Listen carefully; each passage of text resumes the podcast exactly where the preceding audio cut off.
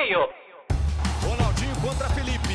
Muita demora para cobrança. Ronaldinho correu, bateu.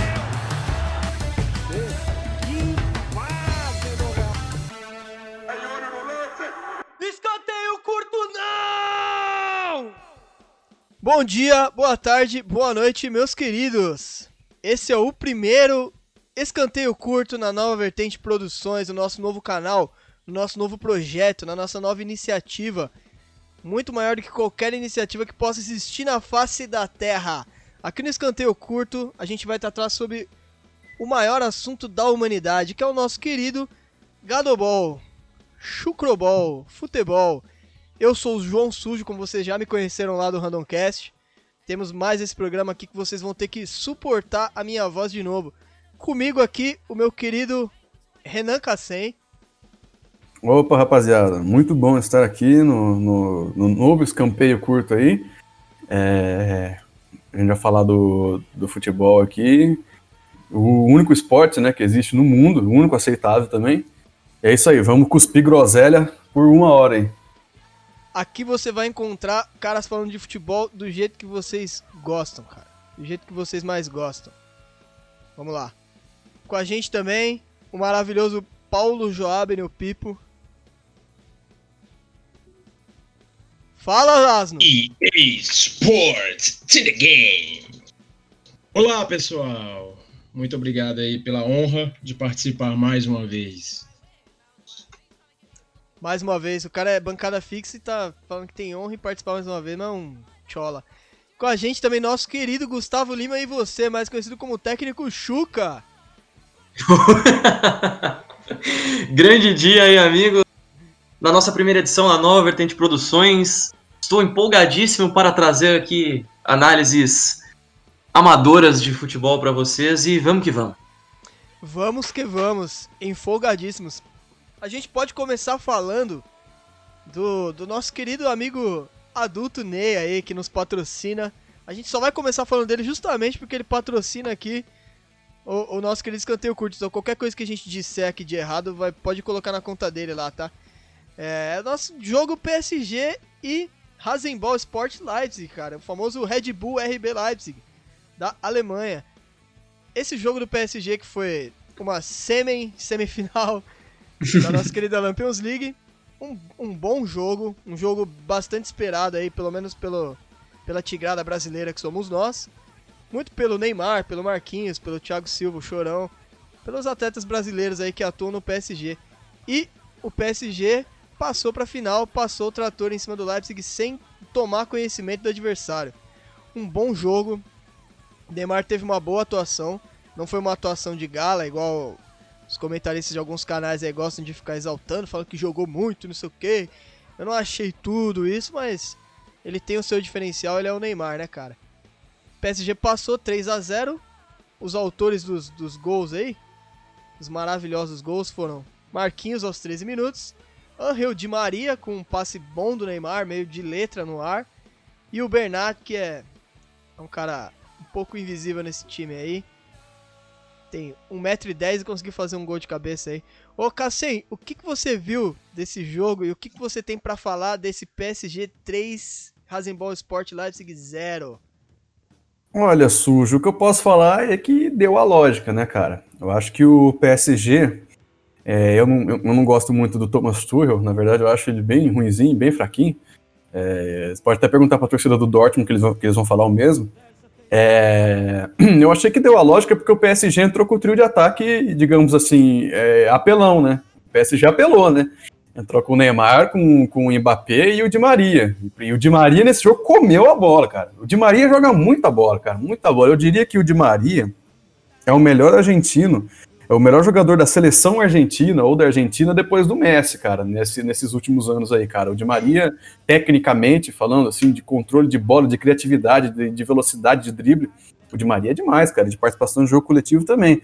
É, e o Red Bull, cara, o Red Bull, Rasenball Sport aí, foi longe demais, né? Eu acho que, assim, chegou longe, ok, tranquilo, chegaram na, na semis, fizeram a, a, a parte deles, sabe? E para mim deu, deu a lógica. O PSG não precisou fazer muito para ganhar deles, né? Porque justamente ali na frente tem um trio de ataque que, que joga por si, por, joga por conta, entendeu? Eles mesmos eles se entendem. E contra o Neymar, para falar um pouquinho do Neymar, o Neymar para mim não fez uma atuação tão grande quanto eu esperava. Eu achei que o Neymar poderia ter sido um pouquinho mais, sabe, um pouquinho mais protagonista. Podia ter feito uns dois gols que ele perdeu ali, principalmente no começo do jogo, que ele dá um biquinho e a bola sai para linha de fundo. Eu acho que se ele tá querendo ser o protagonista e ganhar aí o prêmio da FIFA, né, o The Best, já que esse ano não vai ter bola de ouro, é, eu acho que ele precisa fazer um gol. um gol aí pro Neymar na final, acho que vai ser legal. Mas para mim deu a lógica o PSG tá na final aí. É, e claro, tem todo o contexto da, da, da, Champions, mas fez por merecer. Fez por merecer a primeira final da história do, do PSG, né, cara? Do Paris Saint-Germain, que é um time novo, é um time montado, um time meio Master League, assim, digamos assim, né, cara? A primeira, primeira final da história do, do PSG, cara. Com, com mérito, até que com mérito. É um bom time que foi pra. Não é um time genial, não, não é um, um time coletivamente assim impecável. Mas pelo, pelo individual ele se destaca. Alguns jogadores sempre se destacam que tem o Di Maria, o Mbappé, o Tartaruga Ninja, o Neymar. Então sempre um deles vai, vai dar uma resolvida ali e salvar a pele do. Marquinhos tá jogando bastante bola também. Marquinhos tá jogando uma bolaça, jogando de, de volante ali na, na volância. Mas é isso. O, o técnico Chuca, Gustavão, o que, que você viu desse jogo? O que, que você tem para falar pra gente aí, velho? Cara, uma coisa que eu achei muito bacana desse jogo, e eu, eu vejo jogos do PSG há bastante tempo. Na época eu só tinha, por exemplo, Sport TV, e o Sport TV só tinha os dias de transmissão do campeonato francês. Então eu me arriscaria a dizer que o, o time que eu mais vi jogar da Europa aí na última década deve ter sido o PSG. É, é, não por não por opção, né? E esse foi o, o primeiro jogo importante que eu vi do PSG nessa era dos investimentos aí, onde o PSG teve um, um funcionamento coletivo muito bom, cara. O PSG me, me, surpreendeu porque, ao contrário daquele time que jogou contra a Atalanta, o, o PSG apresentou de fato corpo e, e passa alguma confiança na indo para as finais, tá ligado? É um time que, apesar de ter peças individuais muito boas, capazes de desequilibrar, ele não depende delas, ele não a sobrecarrega, como foi, por exemplo, com o próprio Neymar no jogo contra a Atalanta. É, o PSG jogou é, bem fechadinho na hora de, de fazer a, a, na hora de pressionar o Leipzig, não deixou o Leipzig fazer aquela transição que eles faziam, e como o Leipzig trabalhava em manter uma linha de três e depois jogar um pouco mais espaçado na hora de fazer a bola correr para o meio campo, o, o, PSG fazia uma linha de cinco que pressionava o Leipzig e impedia o Leipzig de jogar a bola da maneira como vinha fazendo. É, acabou que a gente viu que o Leipzig é meio one trick pony, assim, eles não conseguiram driblar essa essa esse bloqueio que o PSG fez no meio-campo, muito também pelo fato de que esse time é muito melhor que o que jogou contra a Atalanta. É, o Paredes jogou no lugar do Gueye, e o Paredes, para mim, é, é titular facilmente nesse time do PSG. O Marquinhos, eu acho que abusa um pouco da polivalência dele, mas o Marquinhos jogou o fino da bola nesses dois últimos jogos como volante, jogou uma bola chique mesmo, e realmente não tem como comparar a trinca Neymar, Sarabia e Icardi com a trinca Mbappé, Neymar e Di Maria, tá ligado? O Di Maria é um jogador que num dia bom ele joga em qualquer lugar do mundo. E sinceramente, eu passo a acreditar muito mais no PSG agora do que acreditaria antes desse jogo, porque o PSG funcionou muito redondinho. É, o próprio Juan Bernat jogou muito bem é, é, um, é um desafogo muito bom para esse time pela, pela esquerda. Se o Keller é um lateral muito mais defensivo, o Bernard ele pode ser ele pode ser contado por suas qualidades ofensivas. E acho que o PSG vem com grande chance de, de, arrum, de arrumar alguma coisa nessa final, cara. Ó, oh, cara, aí você tá, você tá arriscando, você tá jogando muito, muito alto aí, hein, meu. PSG na final, duvido, cara. Esse time. É foda. É, é, foda, cara, é foda. Não dá. Vamos falar da final. Já a gente vai tentar fazer uma projeçãozinha pra final aqui no, no fim do bloco, mas difícil, hein, filho? Difícil, hein? Ô, Pipão, fala desse jogo aí, cara. O que, que você tem pra falar de positivo e negativo do Paris Saint-Germain aí? É, então, é, eu acho que o Paris Saint-Germain, assim, falando do Thomas Tuchel, até um pouco sobre o que o Cassem falou, o Thomas Tuchel é o anticristo do futebol. é o ódio ao futebol moderno. É, eu, eu, eu, que via o, o, PSG indo por essa vertente, eu, eu, com a saída de algumas peças, eu vejo um PSG muito diferente. Muito diferente. Que eu acho que é uma. Que se o, o, o Guardiola permanecer no City, eu acho que ele vai passar por essa mudança de esquecer um pouco a vertente do futebol moderno e se apegar um pouco ao que interessa mesmo, que é o futebol propriamente dito. As entradas de Kerrer, na do Kurzawa, do Paredes e do Herrera no lugar de Verratti e Gueye. Eu acho que isso e o Marquinhos na primeira volância ali, para mim o Marquinhos ele é volante, ele não é zagueiro. Até por, por condições físicas, eu acho que ele é muito melhor volante do que zagueiro. Eu acho que com essas mudanças, o PSG se torna muito mais time, o que o Gustavo falou, encorpado um time mais encorpado. Paredes e Herrera dão uma sustentação é, é, física ali, de boa qualidade, também de passe no meio campo. O Kerrer e o Bernard, eles dão uma sustentabilidade ali na, na, nas pontas, é, evitando a subida do, do, do, dos extremos do, time adversário, deixando o Di Maria, o Mbappé e o Neymar mais livre para poderem brincar de jogar futebol ali na frente. Porque para mim, depois do Neymar, o jogador mais, mais com mais recurso, entenda, não é mais habilidade, não é mais velocidade, mais recurso é o de Maria. Você via que os três da frente invertiam posição e eles não tinham, assim, pela lógica, o de Maria era ponta direita, o Mbappé é, ponta esquerda e o Neymar era, adivinhe, o falso nove do futebol moderno. e, e acaba que eles inverteram muita posição. Na hora do gol do Di Maria, o Di, Maria estava como falso 9 e o Neymar como ponta direita. Então, é, é, e a surpresa dos outros gols, que era a bola parada, com o passe do Di Maria no gol do Marquinhos, e o outro, o, o, o outro gol também que foi de cabeça. Então, assim, mostra um repertório, mostra um time mais encorpado e mostra um final muito interessante. Diria que seria uma das finais mais interessantes dos últimos 10 anos. É, todo o meu, meu ódio ao futebol moderno veio à tona na final do PSG com o RB, é, que mostrou a, a, a, a, iniciativa RB que não é bem assim, né? Não é estruturazinha, com dinheirinho, com coisa que vai fazer acontecer. O PSG vinha nessa pegada há muitos anos. E quando interessou mesmo jogar futebol, encorpar um time, encontrar é, é, um, um, elenco não só com nomes, mas com opções, mostrou que teve condição e chegou até a final. Méritos do PSG, infelizmente méritos do Tuchel também, do anticristo do futebol, mas é um time que eu, que eu, assim, eu não vejo como o, o, o candidato a título, eu acho que o Bayern nesse momento tem mais condições, que a gente vai falar mais um pouco na frente, mas eu fiquei muito feliz com o que eu vi com, com o, o o PSG com o Rico no gol, porque o. O, o, o querido Navas. O, o Navas está se recuperando de uma lesão muscular. Provável que jogue a final. Tem Kerrer, Thiago Silva, Kimpembe e Bernard. Marquinhos, Paredes, Herrera, Di Maria, Neymar e Mbappé. É, Sarabia e Icardi totalmente coadjuvantes.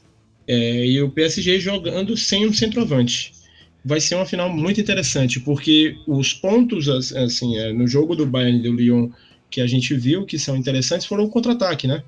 E no, o, o Lyon levou alguns perigos no contra-ataque, e o PSG tem a principal arma no contra-ataque, a velocidade do Neymar, do Di Maria e do Mbappé. Então vai ser algo muito interessante.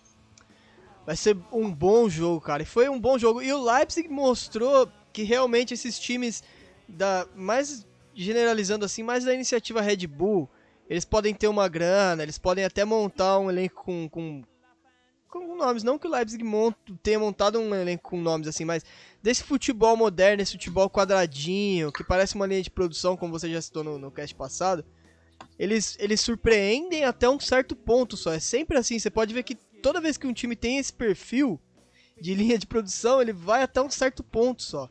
Quando chega na hora que ah, tem, que, tem que colocar alma ali no jogo, tem que colocar uma, uma identidade mesmo do time. É quando o pessoal fala que essa besteira de camisa que pesa, né? Quando na hora que a camisa tem que pesar, já era, o time não, não aguenta, cara. Que é o que foi que aconteceu com, com, com o PSG agora, né? A camisa pesou, querendo ou não, de fato é o que aconteceu. A camisa pesa. É... Vamos, bora passar para outra semifinal aí, cara. Bayern e Lyon. Uma ótima semifinal. Aliás, as duas semifinais dessa Champions, assim, do caralho, são, foram duas putas semifinais. Mas essa Bayern e Lyon eu tava um pouco mais hypado para assistir. Porque o Lyon é um time que não se esconde, né, cara? É um time que tem um, um ataque rápido, também tem recurso e tem força no ataque. Isso aí eu acho uma característica muito interessante do Lyon. De chegar sempre com força lá na frente e sempre dar um jeito de chegar. Tanto que o Lyon começou o jogo melhor que o Bayern, quase abriu o placar, meteu uma bola na trave. E, é, mas mesmo assim não conseguiu e, e acabou cedendo aí num, numa felicidade enorme do Gnabry. Acabou metendo dois aí e desestabilizou completamente o jogo e, e se abrindo dois gols logo no primeiro tempo te dá te dá a opção de poder dar uma segurada mais no jogo e prestar um pouco mais atenção na defesa, que era onde o Bayern estava sofrendo um pouco mais no jogo. Então, acabou que também pesou a camisa do Bayern, mas o, o coletivo do Bayern de Munique é sensacional, cara. Por isso que eu acho que até sobressai perante o PSG, porque o coletivo desse time é muito bom, cara. O individual é muito bom quando você precisa de um cara que chuta de fora da área, um cara que, que dá um passe desconcertante, um cara que quebra a linha ali, como diz o pessoal do futebol moderno também. Você tem, você tem o Thomas Miller, você tem o Gnabry, você tem caras bons, rápidos e fortes. Mas o, o coletivo do Bayern funciona muito bem. Tanto para subir para atacar quanto para voltar para marcar, cara. Excelente vitória do Bayern. Vamos dar uma olhada no resultado aqui só para falar direitinho. Gnabry fez os dois aos 18 aos 33 e e no final, o Lewandowski ali, hypadíssimo, fez no, o terceiro gol. O pessoal falou que ele é decisivo, mas você decidir fazer no terceiro quando tá 3 a 0 não é ser tão decisivo assim, né? Vamos parar de babar um pouco no ovo do polonês aí, porque ele não é tudo isso. Vamos começar com o técnico Chuca. Fala pra gente o que, que você viu desse jogo, o que, que você acha do Bayern aí do Lyon, cara. Cara, jogaço, aço, aço. É, o Lyon, ele mostrou a, a importância de você ter peças decisivas. Nosso querido Ale Oliveira falou na transmissão do jogo PSG e Atalanta como é bom ter os bons. E faltou para o Lyon ter os bons. O Lyon é um time é, arrumadinho, de, da defesa até o ataque, joga coletivamente bem, é um time com descidas muito rápidas, apesar de às vezes se expor um pouco, especialmente pelos flancos do campo, é um time muito seguro. Mas o Lyon teve, o Lyon tinha chances de, de jogar de igual para igual para o Bayern, perdeu dois gols, é, não soube aproveitar duas chances muito boas que poderiam ter sido convertidas em gols no começo do, do jogo. O, o, o Memphis Depay, ou Depay, é, que era para ser um dos nomes decisivos do Lyon, deixou muito a desejar. É, o, o Dembélé saiu do banco não começou jogando, e aí a gente começa a, a hipotetizar que, por exemplo, se no lugar daquele, daquele gol que o Toko Ekambi perdeu, que ele meteu a bola na trave e depois chutou torto, fosse o Dembele, o Dembele poderia ter feito aquele gol, e foi justamente no lance seguinte ao, ao gol perdido do Ekambi que saiu um gol do Bayern. Como sai o gol do Bayern? Nabri, ele rabisca ali numa jogada individual belíssima e manda um foguetão de fora da área. E aí nisso a gente vê como, como é, numa final de, de campeonato europeu, faz a diferença você ter jogadores talentosos, muito além de você ter um, um coletivo forte. Coletivos fortes é, fazem você chegar no estágio avançado, um Atalanta, um Leipzig, por exemplo. Mas a gente vê que os dois times que estão chegando na final agora são times com peças que, individuais com capacidade de, de decisão, com capacidade de resolução que vão além dos sistemas táticos e coletivos muito interessantes que os times têm. É, antes de passar pro, pro, pro próximo, eu gostaria de ressaltar aqui uma coisa muito legal que eu vi no time do Bayern, que quando o Bayern viu que tinha dificuldades de trabalhar a bola é, no meio campo, na fase de construção de jogo, o Bayern verticalizou completamente e não teve medo de usar a ligação direta como recurso. É, não como não como uma bengala por não saber o que fazer. Não, o Bayern sabia o que tinha que fazer. Usava corretamente o recurso da, da, da verticalização direta, em linha reta mesmo, e aproveitava uh, os bons atacantes que tinha.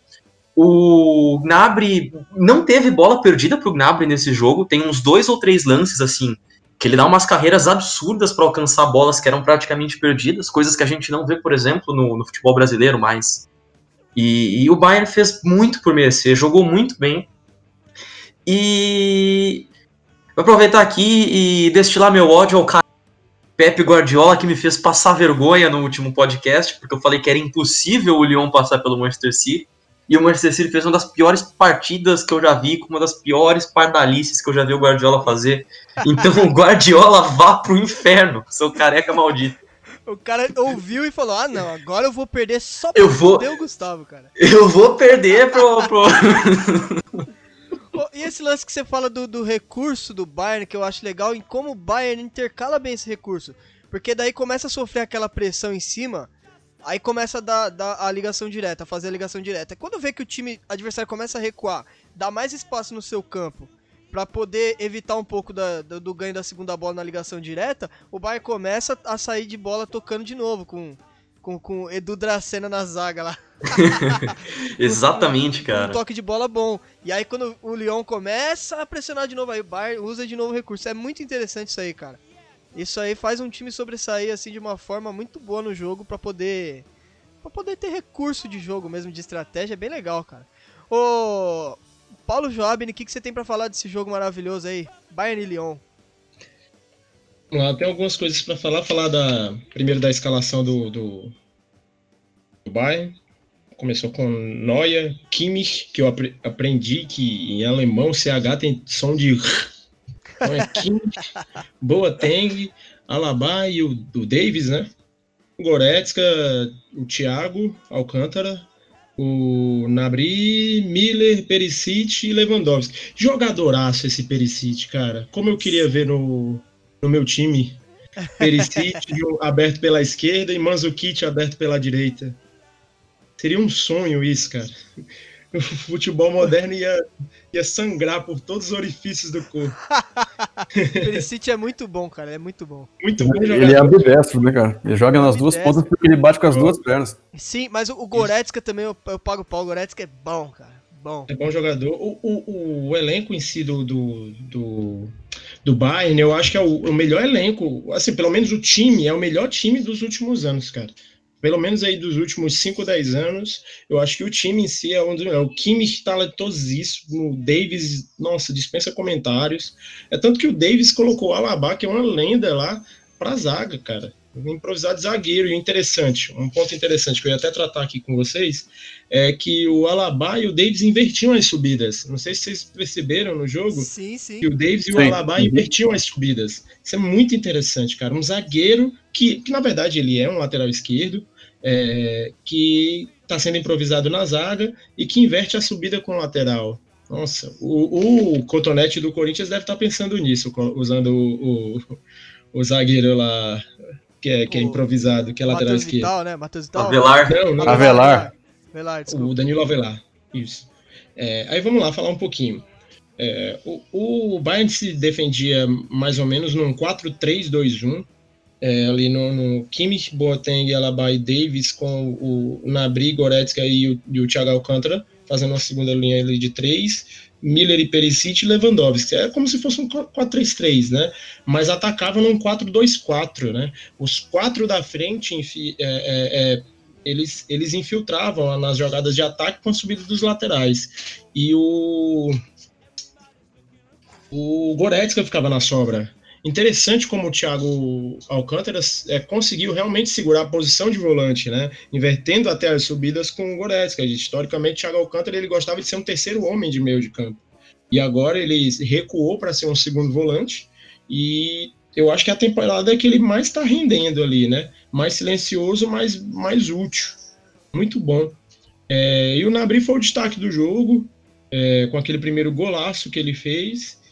E, bom, eu acho que o grande candidato aqui a campeão é o, o Bayern. Um ponto que eu queria falar sobre o, o, o Lyon é que eu defendo aqui a inocência do, do, do Bruno Guimarães e do Depay, Depay, não sei.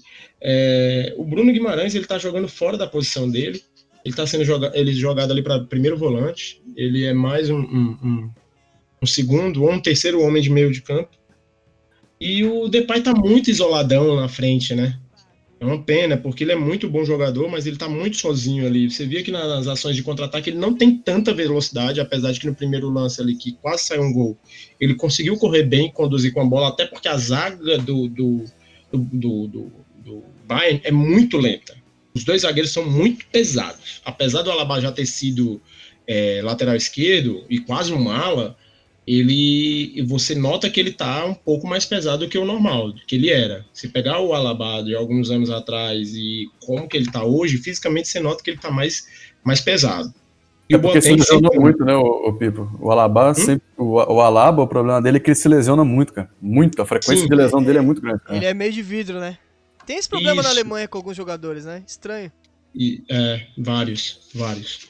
E o Boateng, ele é, eu acho ele muito gordo para ser zagueiro, de verdade, sempre achei. Nunca gostei ele como, como eu achei ele sempre um, um, um zagueiro. Não, não, achei um zagueirinho, nunca achei um, cara, nossa, citando Fábio Sormani agora, quando falou do Lúcio, zagueiro do Brasil. Eu achei ele um zagueiro. Não é um zagueirão nem um zagueirinho, ele é um zagueiro. citando Fábio Sormani. Mas é isso, cara. Eu acho que os pontos que, que deixaram a desejar no Lyon foram esse, o Bruno Guimarães fora de posição e o Depay muito isolado. E eu teria começado o jogo com o Dembélé como titular. É, é boa, cara. É, o Dembélé se tivesse entrado de titular, talvez poderia mudar um pouquinho o cenário ali. Mas Depay, Depay é um bom jogador, cara. Holandês ele, né? Isso. Holandês, a boa geração holandesa aí. Bom jogo, cara. Faltou alguém falar aí? Alguém mais quer falar mais eu. alguma coisa? Eu quero falar, eu quero falar, eu quero falar porque eu lembrei das coisas que eu tinha que falar. Então agora eu vou aí, falar. Aí, ó. Fala. Tomou Primeiro, ômega 3, fala aí. Do, ah, ômega 3, falar do Lyon aqui primeiro, cara. o Bruno Guimarães completamente. O, o, o Rudi Garcia, grande torcedor da Roma, adora o Rudi Garcia. O Rudi Garcia, ah, lá Fernando Diniz enfiando o Bruno Guimarães de primeiro volante, quase de quarto zagueiro jogando ali Meu junto Deus. com com a linha de três, cara. É, isso para mim é dinizismo. O Bruno Guimarães viveu a melhor fase da carreira dele jogando de segundo ou terceiro volante com o Cotonete no Atlético Paranaense. Então o Bruno Guimarães não é o primeiro volante, senhor Rudi Garcia. É, o Leão ali, se não for o Caquerê para acelerar no meio campo, não vai. E que é o, que é o cara de, de, de cabelo grande ali. E o Leão, cara, poderia ter um expulso, porque o Thiago Mendes entrou no segundo tempo e deu com o pé na cara do Kimmich, cara. Se o Kimmich não vira para pegar nas costas, tá com a cara, com as travas da chuteira do Thiago Mendes na cara dele, cara. Então, falando do Bayern, cara, vocês falaram bastante aí do elenco, cara, não existe, não, não tem outra, cara. É nego bom, cara. Jogador bom. O Bayern só tem jogador bom. E quem fala aí, quem dá essa desculpa aí que fala, ah, o time tem que ter um time bom e um banco mais ou menos, porque você tem que saber lidar com os egos. Cara, o Bayern tem time bom, banco bom, o técnico era auxiliar, o Hans Flick. Ele não é nem, ele era nem o técnico, ele era o auxiliar. E tá lá, tá conseguindo lidar com os caras e pode ser campeão. Com um time muito bom e um banco muito bom também, porque entra, sai um e entra o outro, não perde tanta qualidade. Sai um, um cara, entra o Coutinho, entra o, o Coman, que eu não acho tão bom assim, mas beleza. Aí depois entra o Pavar, que eu acho um baita de um lateral. Então, assim, cara, o Bayern de Munique, é, como o Gustavo falou, teve um pouco de dificuldade para jogar no meio-campo, até por isso o Miller não jogou tão bem, o Goretzka também não jogou tão bem em sentido de criar jogadas, então o Miller pô, foi pouco acionado, ele se enfiava um pouco ali com o Lewandowski, o jogador de centroavante. É, o Perisic, eu acho um baita de um jogador, baita de um jogador desde quando ele jogava na Inter de Milão. O Perisic é craque, ele que jogava no Wolfsburg da Alemanha, então já não é novidade para ele jogar na Alemanha. Perisic bate com as duas pernas, o Perisic é rápido, ele sabe finalizar, sabe passar bem a bola. É, o Kimmich muito bem também, jogando por dentro, né? Quando ele avança, ele vai sempre um pouco por dentro, e aí o Gnabry abre o campo pela direita, então o Kimmich tem a, a, auxilia os meio-campistas ali a criarem as jogadas. É, mas agora vem a corneta, cara. Eu detesto essa zaga do Bayern de Munique. Acho horrível, horrível, horrível, horrível, horrível. E o Boateng, como o próprio Pipo falou, eu acho o Boateng horrível. Eu não gosto do Boateng, cara. Para jogar no para jogar no, no, no, futebol europeu, o Boateng não presta, cara. Já era pro Boateng. E o Alaba, é, que, que se lesiona muito, e isso vai muito da intensidade do futebol alemão, por isso que o futebol alemão tem tantas, tantas lesões. É, eu, eu, acho essa zaga muito fraca. Tanto é que o, o Boateng sai e entra o Sul, né, para jogar depois na zaga. Então, para mim, para mim o Bayern de Munique ele é um grande favorito a ser campeão, mas aí tem o a questão zaga. Será que essa zaga vai segurar Mbappé, Di Maria e Neymar? Não sei se vai conseguir. É, o Lewandowski fez o gol do 3 a 0 que tava muito fácil. Eu, para falar a verdade, cara, a galera tá repando muito o Lewandowski aí. se o Lewandowski ganhar o prêmio da FIFA, eu acho que o do Modric foi mais, em 2018, foi mais justo do que se o Lewandowski ganhar agora, cara. O Modric fez mais pelo, pela seleção e pelo time dele do que o Lewandowski tem feito. É, é isso, cara. O Bayern de Munique joga muita bola, tem muita bola para gastar. E vai ser um bom jogo contra o PSG, eu concordo com os, com os, companheiros aí. Eu achava que ia ser uma final meia-boca, mas com, com, com esse ataque do, do PSG contra essa zaga do Bayern de Munique, eu quero ver o que, que vai acontecer, cara. É isso. Vai ser bom. O Boateng, só um detalhe: o Boateng ele é bom zagueiro para enfrentar atacantes fortes. Exemplo, Boateng seguraria um pouquinho assim, um pouquinho assim. Não vou falar que seguraria completamente, mas ele seguraria um Lukaku assim, vai. Ele é bom para jogar contra Lukaku, ele é bom para jogar contra Luiz Adriano, contra é, aquele é, Balotelli lá. Ele é bom para enfrentar é, atacante assim. Agora, quando ele enfrenta um cara tipo Neymar, tipo Messi, sabe? Aí fudeu, aí Boateng vai pra lona, filhão. Igual aquele jogo que teve Bayern e Barcelona que o Messi deu aquele drible nele que ele morreu para sempre. Ele, ele caiu diretamente dentro do caixão. Mas é isso, cara. Pra, pra, pra, projetar agora essa final Bayern e PSG, cara, vamos de pitaco e de palpite. Na minha opinião, cara, jogo duro, jogo difícil, decidido nos pênaltis, cara.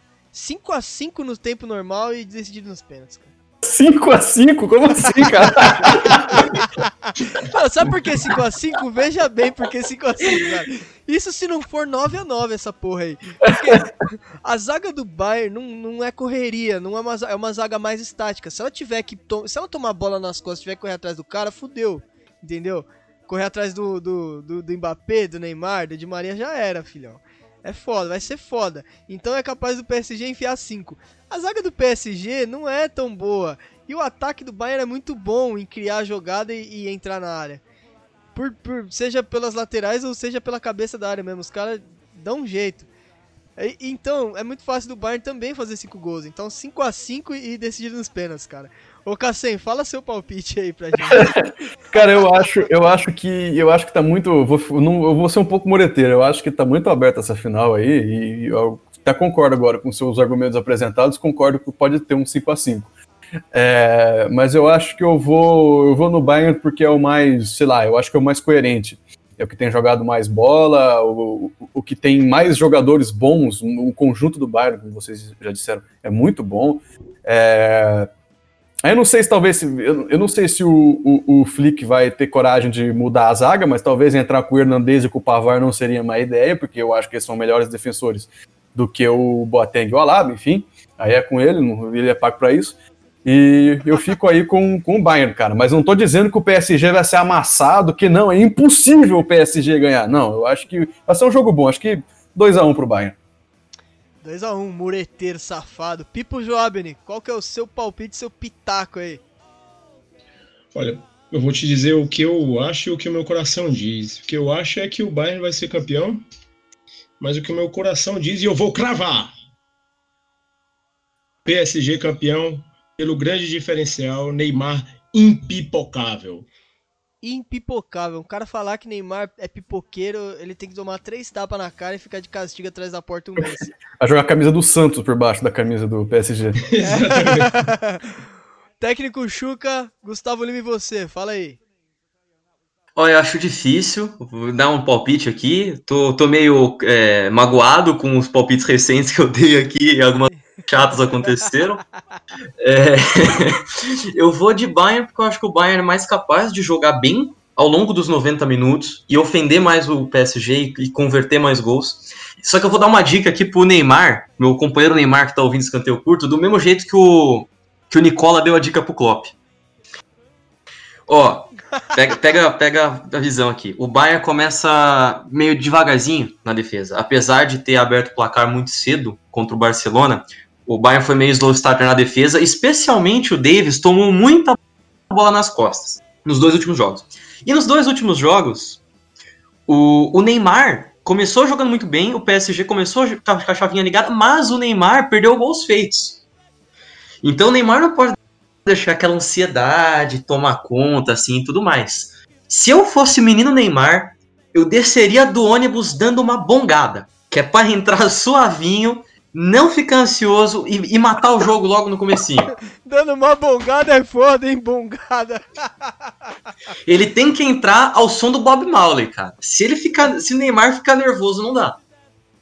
Não, acho que nervoso ele não vai ficar, mas ele en- en- entrar fumando um, um cachimbo do, do do professor Olavo com crack que o Olavo tá usando aí já tá bom, hein, meu. Já, pra- já tá. já entra bem pro jogo, cara. É isso então. Nossa bancada acha que dá, dá Bayern aí, mas eu confio no coração das cartas. Vamos de 5 a 5 e decisão nos pênaltis. Agora vamos pra final da Europa League que vai acontecer aí. Teve um massacre da Inter em cima do Shakhtar. O Sevilha também tá na final aí. A final vai ser Sevilha e Inter. Sevilha acho que é um time que, inclusive, já tem algumas aí Europa League nas costas, eu não tenho certeza. A Inter é um time de Champions, eu não sei o que, que tá fazendo na Liga Europa. Mas é isso aí, cara. A final Sevilha e Inter, eu não sei muito, eu não acompanhei muito a Liga Europa, eu confesso. Mas eu sou um pouco fanboy da Inter, então eu deixo pro Cassem falar primeiro aí sobre este jogo maravilhoso que vai ser a final da nossa Europa League. Fala aí, ô Cassem. O Sevilha, ele é o maior vencedor da Europa League. Ele tem cinco títulos. Eu, Aí, acho, que, eu acho que os dois ou três dele foi com o Naemery. Não, não, tenho, não lembro agora direito.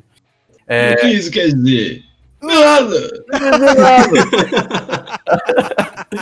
O Sevilha passou pelo Manchester United, mas daquele jeito, né, cara? O United, ah, o United deu outra pipocada, cara. Ole Gunnar Solskjaer, eu acredito infinitamente na sua inocência, cara. O seu time é uma merda, desculpa. Você é um técnico muito bom, eu acho que você é muito gente boa, mas as peças do teu time, cara, a zaga do Manchester United, pra quem pagou não sei quantos milhões no Maguire, cara, puta aquela merda, tomou um gol do De Jong fake lá do meio dos dois, na real é o único De Jong que presta, né? O centroavante Luke De Jong, alto, pirulão, centroavante bom de bola. E tomou gol do Susso também. Então o Sevilha, cara, Eita, maravilhoso. Maravilhoso jogador, nossa senhora. O Sevilha, é um jogador, o Sevilha é um time que gosta muito dos laterais apoiando, né? O Lopetegui gosta muito, né? Então o Reguilhão e o Jesus Navas sempre apoiando muito pelos lados e o Susso e o Ocampos fechando por dentro, né? Ainda tem ali o Banega para acrescentar. É, chegou a final, a competição que eles estão acostumados a jogar, praticamente, eles só jogam isso praticamente, a Europa League. E, e a Inter é, tinha um projeto muito bom para jogar Champions, igual o Sujo falou que é um time que era para estar na Champions, acabou oscilando muito, depois que o Sense saiu do time, o time oscilou muito, o Barella também, só que agora deu uma retomada, cara. E, cara, o- não tem como, cara, o Lukaku é uma aberração do futebol, cara. O Lukaku é muito bom, cara. É, eu não vou. eu- o jogo não se resume ao Lukaku, porque a, a galera fez muito hype em cima do Shakhtar, né? É, que o Tyson. O Tyson no Patrick e o Marlos vão deitar e rolar pra cima da Inter. Ah, vai te catar, né? Pelo amor de Deus, juntar os três não dá um, cara. Alô, E- Patrick. E a, e a Inter, e a Inter o, o, o Conte, do jeito que ele é, adoro o Antônio Conte, meu treinador favorito, cara, do jeito que ele é, ele trocou. Os caras não queriam jogar bola, ele foi trocando. O, o Skriniar, que é um zagueiro de nome da, da Inter, não tava jogando bola, ele botou o Tony pra jogar, que é um moleque bom da, da Inter, um zagueiro novo, muito bom de bola. E a Inter passou o trator em cima do Shakhtar, mas sabe, aí tem o detalhe. Passou o trator com 37% de pó de bola. Então, assim, Pariu. é o completo anticristo do futebol, cara. A Inter que. A Inter é, é linha de 5, catenatio, é, é ligação direta, é, centroavante escorando bola. Tanto o Lautaro quanto o, o Lukaku fazem sabem fazer o pivô. O Lukaku fez dois gols, o, o Lautaro fez é, os outros dois, e o, terceiro, e o outro gol foi do D'Ambrosio. O D'Ambrosio fez um gol de cabeça sozinho dentro da área, cara. Para mais uma vez aqui, deixar bem claro, o 20 do escanteio curto, que você tá chegando agora, você tem que escutar o- o- os de antes, mas eu vou falar de novo. Marcação por zona em escanteio não existe. Senhor Luiz Castro, português do Super Shakhtar. Não existe marcação por zona em escanteio. E o o D'Ambrosio fez um gol sem pular dentro da área. Ele nem pulou. O treinamento da cobrança de escanteio do Shakhtar é o seguinte, ele faz uns desenhos na área, assim, ó, que é pra onde o zagueiro tem que se posicionar e fica cruzando bola na área e o cara não pode sair daquele quadrado, assim, pra ficar marcando aquela zona, sabe? Não Exatamente. tem condições, velho.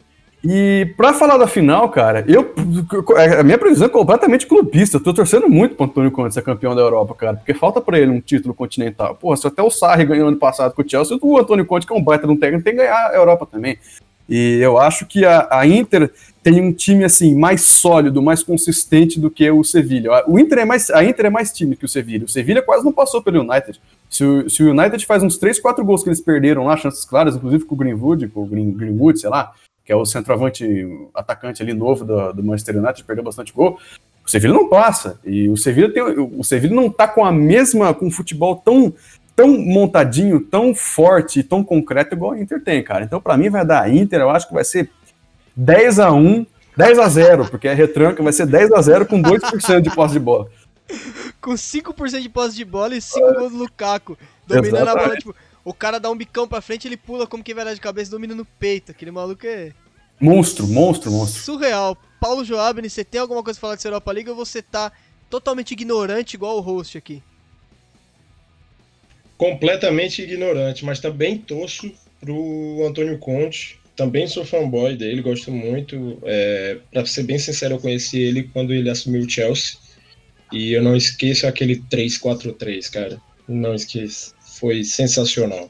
Eu sou tão fã do Conte que até jogando Master League eu faço, eu faço a formação do Conte, cara. Eu, eu te juro. O Conte fez o Moses jogar de ala e funcionar. Então isso já é sensacional. o é O genial. Ashley Young tá jogando pra caramba na Inter, cara. O Ashley Young nunca jogou futebol na vida, cara. Chegou na Inter e tá jogando um monte, com 34 Nunca, anos. velho. Ele, ele nunca jogou futebol na vida.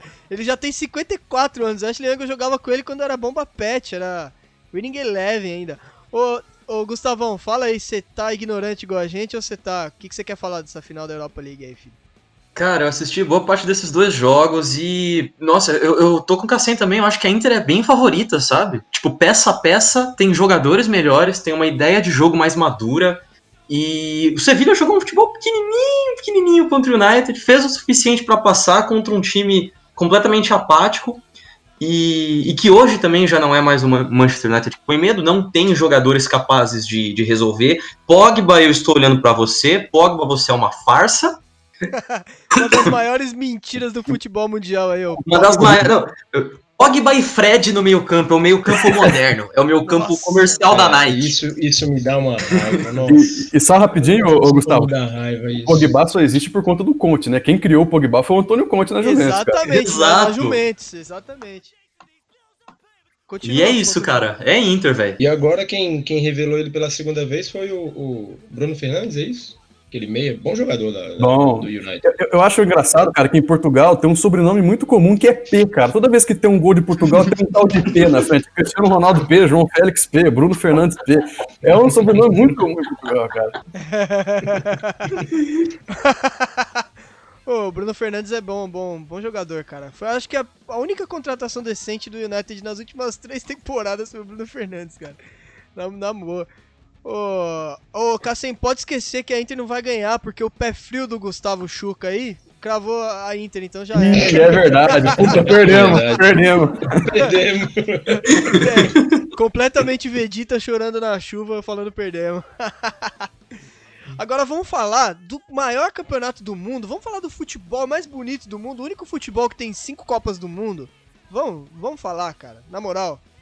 Esse esse futebol maravilhoso que é o Campeonato Brasileiro, Bostileiro, Pardileiro, Fuzileiro. Vamos falar do Brasileirão. A gente não vai falar, pessoal, só de- deixar um contexto aqui pro ouvinte. A gente, a gente não vai falar de uma, num parâmetro geral, falar de todos os times da tabela, porque é muita coisa. Então a gente vai falar dos principais times agora. A gente vai, vai tentar dar uma intercalada entre os times e entre os programas aí. E vai falar dos, dos principais times. E não vai ficar falando muito a fundo sobre jogos assim também, porque. Né, a gente vai falar uns resultados ali, mas a gente não vai esticar muito, senão fica chato, ninguém aguenta 50 horas de podcast falando do Campeonato Brasileiro. Muito embora eu aguente, eu sei que não é todo mundo que aguenta. Vamos começar falando do Rapidinho, nosso... rapidinho, só, só falar uma coisa. Fala É aí. rápido. Fala aí. É, a sua frase falando de, de ser o maior campeão do mundo, de Copas, etc., me lembrou o Vanderlei Luxemburgo, todo pomposo, falando pós-paulistão. Que, que técnico do exterior não pode vir pra cá pra dar aula pra brasileiro? Pô, ganhou um paulistão na história é das tá Almas. Cala a boca, Luxemburgo. Que história é essa, tá Que história é essa? Que português vem aqui fazer o quê, porra? É, sacanagem. Caralho, Ah, mas o. Luxemburgo, ele é um personagem, ele não é um técnico, ele é um personagem. Cringe demais. Você é moleque, vai ser chapado. É, é o Luxemburgo, é a mesma coisa que o Zagallo falar alguma coisa pra mim. É senil. É um velho senil, só isso. Ah, respeita o Zagalo, porra, porra.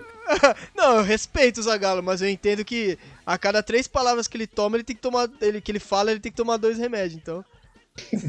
Posta no vídeo. tô- Cinco vídeos fui diagnosticado com Alzheimer.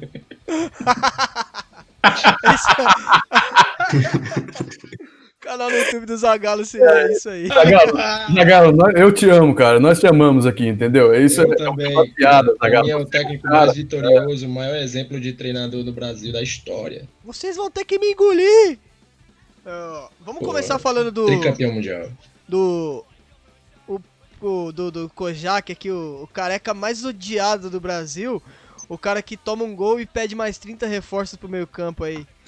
Vou começar falando do Atlético Mineiro. Atlético Mineiro que jogou contra o Botafogo, perdeu de 2 a 1 Eu não assisti o jogo, eu não vi nem os gols. Quem assistiu foi, foi a bancada que o pessoal assistiu. Mas até, até que foi um, um jogo bem proposta São Paulo, que é ficar atacando, atacando, atacando e esquecer de defender. Dane-se a defesa, ninguém precisa se defender, é importante fazer 10 gols e tomar 11. O jogo foi mais ou menos isso. E falando assim, me lembra muito do São Paulo no Santos no começo, que ele tomou até aquele 4 a 0 pro Palmeiras. Pensando mais ou menos nisso aí. O São Paulo já aprendeu o que é futebol no Brasil, Cassem? Ou não? O São Paulo não aprendeu que é futebol em nenhum lugar, cara. São Paulo, cara, eu já falei isso pra quem eu conheço que torce pro Galo, que não é ninguém. É, mas o São Paulo, ele, tem conseguido enganar alguns, alguns torcedores do Galo, cara. E ontem foi um jogo típico de São Paulo, cara. Pressiona, pressiona, pressiona, não faz o gol. Botafogo com a molecada rápida pra caramba, molecada boa, de correria. Só que, pra ser sincero, é meio- Calu, só gente jovem. é que Só ontem eles não jogaram. sinto jogando o N11. Ontem- É que ontem eles não jogaram, por isso. E, e- e a molecada, a molecada rápida, eu preciso ser sincero, é meio burra. É, chega lá na frente e não sabe muito o que fazer com a bola. Mas a. Michael Leitinhos da vida, né? É, exatamente. Aí chegaram ali na frente e, e em boas chances conseguiram fazer o gol. É o que eu já tinha alertado, né, cara? O, o Galo vinha ganhando, mas a, a- a- a- o sistema defensivo do Atlético Mineiro não existe, cara. Não é que nem ele é fraco, ele não existe, cara. É completamente bagunçado, o zagueiro tudo zorozinho, eles totalmente expostos. É, mesmo com a, com a proposta do Arana e do Guga construírem jogo, o, o jogo por dentro e ficarem ali mais resguardados, né, e os pontas abrirem o campo, não existe, cara. Não tem treinamento de defesa ali. E tomou, foi punido, a molecada boa do, do, do Botafogo, era ser- ter sido 3 a 0 mas anularam um gol ridículo pra mim. Ah, tá na regra. A regra pra mim é ridícula, porque a bola bate primeiro na mão do, do zagueiro do, do, do Galo e depois bate na mão ali do grande Matheus Babi, centroavante do Botafogo. É, E o Paulo Torre aí, que foi, foi campeão mundial com o São Paulo aí, cara, é, mostrando mais uma vez aí que ele é técnico e não dirigente, ou sei lá, ele que, que escolhe o que ele quer ser. Jogou bem, cara. O Botafogo foi bem. O, o- eu tenho que confessar que os atacantes do Galo não, não renderam bem. O Keno ontem errou muita coisa, cara. Perdeu muito gol. Eu falo assim, ele trazia pra dentro e ia bater e batia pra fora.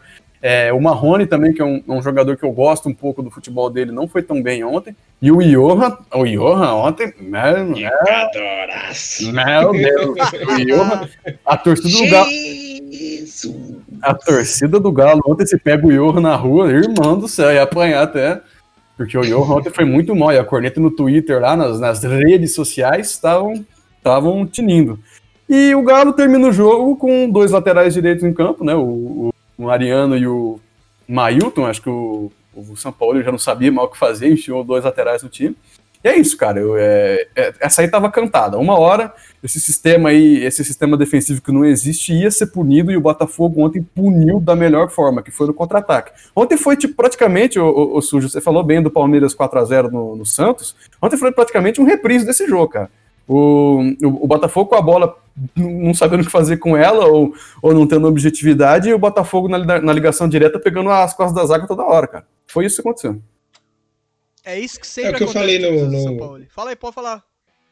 É o que eu falei no, no último episódio, que é, o, o Galo historicamente não tem fôlego para pontos corridos e o São Paulo também não. Os times que ele monta não tem fôlego e, e perde demais e perdem oportunidades de jogos importantes como esse, que não é jogo para perder. Logicamente nenhum jogo é para perder, mas é o tipo do jogo que é para garantir resultado. E acabou levando, acabou tomando. E é isso aí que vai ser. Pô, você quer falar mais o, Se quiser, já a vez é sua já. Não, porque eu, eu, eu, seria, eu seria ignorante demais sobre esse jogo que eu não vi. É, na verdade, eu vi, eu vi alguns lances só, mas não, não dá pra fazer uma análise sobre esse jogo, não. Sem análise, sem análise. O, o Chuca, você viu aí, ô Gustavão, o jogo? Vou exaltar aqui o, o futebol praticado pelo Botafogo de Futebol e Regatas. Jogou com o manual debaixo do braço e ó, olha as estatísticas: 26% de posse de bola para o Botafogo e 399 passes a menos trocados que o time do Atlético Mineiro. Caralho. Tem esses dois, esses dois meias barra pontas que jogam no Botafogo, Luiz Fernando e Luiz Henrique. É, o autor montou um time, um ferrolhozinho clássico que saía com esses dois caras comendo pelas pontas do campo e os dois atacantes é, abrindo espaço na- na- durante as descidas. O Cassem deu a letra a respeito da- das limitações técnicas que esses caras têm, é, especialmente no segundo tempo, em que eles já estavam bem cansados. O, o que o Matheus Babi correu nesse jogo foi uma barbaridade. Matheus Babi. É, Caralho. Que pariu. Jogador trans. Fala aí, foi mal. cara, o pior é que o Matheus Babi é um negão de dois metros. Puta que pariu. Imagina o cara jogando. tá, cara. Você imagina o, Lula, o, o Lukaku de peruca loira, sabe? Chanelzinha. Ai, caralho. E Continua aí. 30, falando em, em- O, em dados, ô Gustavo, só pra complementar a informação que você deu, 31 finalizações do, do Atlético Mineiro e 9 no gol. Meu Deus. sim, o, o, o Canu, o Benevenuto e o Gatito fizeram uma partida muito, muito boa. O Botafogo deu uma aula na defesa. E, e falando em Esse defesa, canu é aquele mesmo canu do, do Vitória? Ou não? isso é aquele. É o primo do Calu. Bote, Scali. Ok. É, o, o Guga, eu acho o Guga um lateral ruim. E o que o Guga tomou de pinote ontem do, do Luiz Henrique, e depois do Bruno Nazário, que, tomou que entrou descansado nas costas dele ali, meu Deus, cara. O Guga, se eu fosse treinador, o Guga não jogava mais no meu time. Ainda mais tendo o Mariano. É, implicando que o Mariano fosse conseguir correr atrás de alguém. Mariano tá velho, cara. O Mariano negócio tem- do Google é raquete. Volta pro Havaí, Guga, porra. Vai jogar no Havaí, caralho. Esse Guga é muito hypado. Volta né? O pro tênis, mano. O pessoal é, fala muito assim, ah, o Guga, o Flamengo vai contratar o Guga, não sei o que, proposta da Europa. Mas eu também não vi, não vi tudo isso nele ainda, cara. É, é- é jogador de bom empresário e boa mídia, né, cara? Vamos lá, vamos falar desse time aqui. Eu particularmente não tenho, eu não, não tenho ódio nenhum, exceto quando jogo contra o meu time, mas eu não tenho muito ódio pelo Colorado, pelo, pelo o Internacional, cara. Eu gosto do, do Kudê, eu gosto da, da- é Aquele negócio que eu sempre falo da alma do time. Eu gosto muito da alma que o Kudê deu pra esse time do Internacional, a característica, a cara desse time. Eu acho bacana, é um time até bem bom coletivamente assim. Tem uma tradição de sempre ter jogadores que que, que duram no time, né, que são a gente tem o Rodrigo Dourado que tá aí umas 3, 4 temporadas já em, em boa fase. A gente tem tem jogadores que duram, não são jogadores que são aqueles itinerantes que ficam cada cada temporada joga num time, né? Eles mantêm bem seu elenco, então montou um time legal. E o Inter, que é parcialmente o líder. Hoje, 20 do 8, o Internacional é o líder do Campeonato Brasileiro. O que, vocês têm pra falar do jogo do Inter contra o seu ex-técnico Odair Maionese Hellmans no Fluminense aí, pessoal? Fala primeiro o técnico Chuca aí, por favor. Cara, eu não vi esse jogo. Um puta do ignorante, hein? Tá Foi o demitido. Atlético, Foi, foi o Goiás Vermelho, não foi o Fluminense. Foi contra o Atlético Goianiense. É. Caralho, mano. Então, caralho, olha que merda. Eu não vou cortar, não. Não, Você não, não que o corta, host é uma bosta. O último jogo foi contra a Maionese. Eu defendo sua inocência aqui, por enquanto. Pode defender minha inocência aí, mas. O, o host é uma merda. Agora vocês estão vendo que o host é uma bosta aqui, tá? Mas fala aí, quem tiver pra falar do, do último jogo, fala aí, que agora eu caguei já tudo. Ninguém tem nada pra falar, vocês são uma Ó, ó, merda. Pipo, Pipo, Não, eu, na verdade, aqui eu tava travado aqui. Eu tenho, eu tenho uma. Só uma informação. É, Alexandre Pato tá, tá fechando, né, com, com o Internacional. Mas eu, na minha opinião, eu acho que a maior bobagem e o Internacional pode estar jogando eu posso virar meme de repente, mas é, o, o Internacional tá jogando a temporada dele fora, contratando o Alexandre Pato. Essa é que é a verdade. Eles estão fechando com ele. É muito provável que isso deve, deve, deve- eles devem ser, ele deve ser anunciado entre amanhã e no final de semana, no máximo. É, estão impondo- organizando algumas cláusulas de produtividade para ele. Está até se resguardando. Eu acho que está certo pelo histórico do jogador. É, ele já rescindiu o contrato com o São Paulo, já está fora e provavelmente deve estar viajando amanhã para fechar com o Internacional mas eu acho que é uma grande bobagem. Eu, eu, eu, entendo que o Internacional tem a necessidade de contratar um centroavante, mas eu acho que o, o Pato foge completamente do estilo do jogo que o, o Internacional propõe. De repente, o Pato poderia jogar na função ali do Thiago Galhardo, que ele vem jogando, jogando ali junto com o, o Guerreiro, mas não para substituir o Guerreiro. Acho que vai dar muito errado um ataque com o Thiago Galhardo e Alexandre Pato. A informação, o, o, o Pipo, não, rapidinho, o, o, a informação que tem, que foi o Pascoal que trouxe ontem, o Oswaldo Pascal, um abraço pra você, Oswaldo Pascal. E ele tá Gente. assistindo a gente, tá? Tá assistindo, é nosso, nosso ouvinte. É o que o Inter queria o Prato, né? Lucas Prato. Aí chegaram lá no, no, no River e tomaram um susto. Uh, me assustei. Tomaram um susto. E a anterior ao Prato, a proposta era contratar o Daverson, né? O Inter tentou Que o Daverson. piada, né? Ele queria o prato e vai contratar o pato. Ah!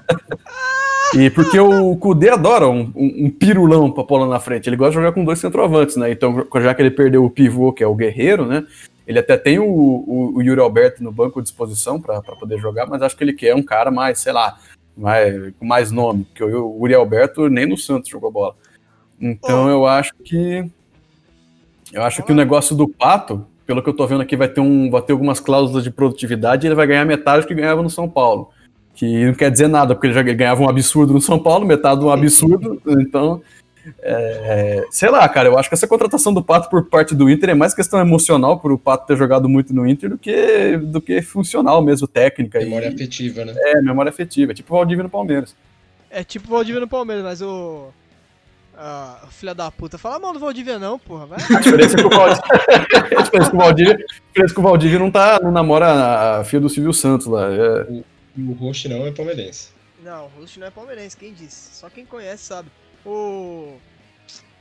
O Pato, ele não é jogador de futebol há muito tempo atrás, cara. O Pato parou de jogar futebol quando ah, a La Liga passava na Band ainda, entendeu? O Pato, cara, o Pato acabou pro futebol há muito tempo, vocês não estão entendendo ainda.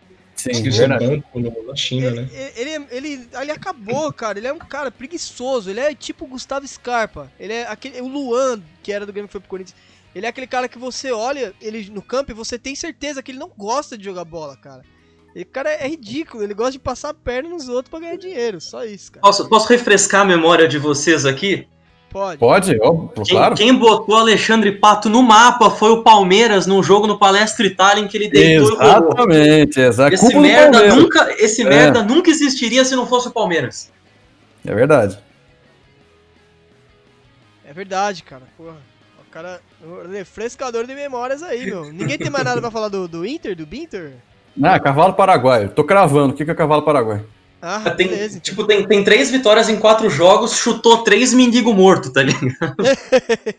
É, e perdeu e, e- e contra o Grêmio é só, só chibata, né? É, Pro lado do é, que, que o Renato, o Renato vai jogar contra o Inter, ele fica, o- ele fica o jogo, o dia anterior inteiro na praia, né? Não precisa nem treinar o time. Né, nem, nem treina, ele vai pra praia ficar de boa, tomar cachaça e comer cu com shampoo. Ô. Só quem sabe dessa história. Essa história do Renato é clássica, hein? É, Eu não lembro de quem foi a bunda que ele comeu com shampoo, mas eu lembro que ele história dessa aí. Muito bom, o cara tava, sei lá, no motel com a mina. Não era, não era no motel, obviamente, era algum lugar que ele foi torar e pediu pra, pra comer o cu dela. Ela falou que não tinha lubrificante, ele foi no banheiro e voltou com a mão fazendo um copinho assim, cheio de shampoo. Caralho, o Renato Gaúcho é foda Renato, demais. querendo você aqui, cara. Ele é muito foda, cara. Eu sei que você tá ouvindo aí, Renato. Um abraço, você é demais, cara. Vamos falar do clássico, vamos falar agora de coisa que vem por aí, que é o Palmeiras e Santos, cara. Esse clássico, pra mim, vai ser horroroso, vai ser um jogo horrível. Horrível de assistir, de dar sono. Porque o, Palmeiras é um time que tá em construção. É muito contraditório falar isso. Pode parecer muito contraditório, mas a estratégia do Palmeiras está em completa em completa fase de construção ainda por conta da perda do Dudu. Então teve que mudar todo o pensamento que o Vander Lucha tava ali fazendo a parada de jogar com quatro atacantes e tal. E hoje você não tem um elenco legal para jogar com quatro atacantes. Então ele vai ter que dar, ele tá tendo que se virar e mudar tudo ali. E vai ter um jogo contra o Santos aí no final de semana, um clássico bem legal. O Santos que mandou o querido aposentado Jesualdo embora aí, né? Tava mais que na hora e agora vem com o nosso querido Cuca. De novo, voltando pro Santos e tentando fazer alguma coisa. Acho que na força do ódio o Cuca pode até se dar bem diante do Palmeiras aí. E, fazer um bom jogo. Acho que esse jogo aí, um empate aí com gols, vai ser muito pra gente assistir. O que, que vocês têm pra falar desse, desse clássico aí que vem por aí? Sem ser muito clubista, por favor, sem espantar o ouvinte. Pode falar primeiro o Pipo aí. Opa, primeiro a vergonha é que o Palmeiras vai mandar o jogo no Morumbi. Estádio do. Morumbi. Por causa de evento no Allianz, não é? Da A Heineken. final da Champions League vai ser transmitida de dentro do Allianz. Ah, vai tomar no cu esse time é Cara, vergonha. Palmeiras de dentro do É. estádio para mandar Quando o trabalho é bem feito, a inveja- a inveja é grande. A cara. inveja é grande. Caralho, viu, mano? Maravilhoso, Palmeiras mandando no Morumbi. Mas é isso, o Palmeiras já manda no Morumbi faz um tempo, então já se sente em casa. Totalmente a- abstento aqui de clubismo. Mas brincadeiras à parte, é, à parte é, Palmeiras vem de um- vários jogos ruins. O Luxemburgo ainda não encontrou a escalação que, que ele gostaria, o time que ele gostaria mas eu vejo é, no Palmeiras em alguns times é, algo bizonho, principalmente no futebol brasileiro, que é o desespero e a falta de criatividade. O desespero, quando eu falo, é do desespero de não fazer ideia do que fazer com a bola e a falta de qualidade na hora de, de, do, do de chegar no último terço do campo e ter alguma criatividade e fazer alguma jogada de efeito ou encontrar algum companheiro. Palmeiras não tem triangulação, Palmeiras não tem abafa, o Palmeiras não tem contra-ataque rápido, o Palmeiras não tem transição rápida. O meio armador do Palmeiras chama-se o Everton, que também é goleiro. Então, é, assim, o Palmeiras está um time muito desorganizado. Honestamente, desde 2014 eu não vejo um futebol tão ruim no Palmeiras. É, e eu não acredito que seja. Eu acho que tem culpa do treinador, óbvio, ele tá lá para fazer diferente, mas não, não vejo como 100% de culpa do treinador. Eu vejo alguns jogadores do Palmeiras jogando com muita intensidade, caso do Luiz Adriano, que corre para o abafa na hora da saída de bola do adversário, mas eu vejo muitas vezes ele correr sozinho para lá. Os dois volantes é, é, estão em função. Um, eu, eu vejo os dois como, em funções erradas. Eu acho que o Patrick de Paula poderia jogar de segundo volante, ele está jogando de primeiro volante, e o Gabriel Menino é, é segundo volante, está jogando de ponta. Na verdade, o Gabriel Menino já jogou de lateral, já jogou de ponta, jogou de, de meio armador e, e, e ele já jogou em diversas funções que não é a dele. Tá jogando de Ramiro agora, né? Jogando de Ramiro, Tá jogando de é. Ramiro agora. Ponta defensiva, Isso. né? Se- É, se- ponta secretário de defensiva. lateral, né? É, o, o Marcos Rocha sempre foi o no, no passado recente, sempre foi o principal ponta do Palmeiras, principalmente após a saída do Dudu.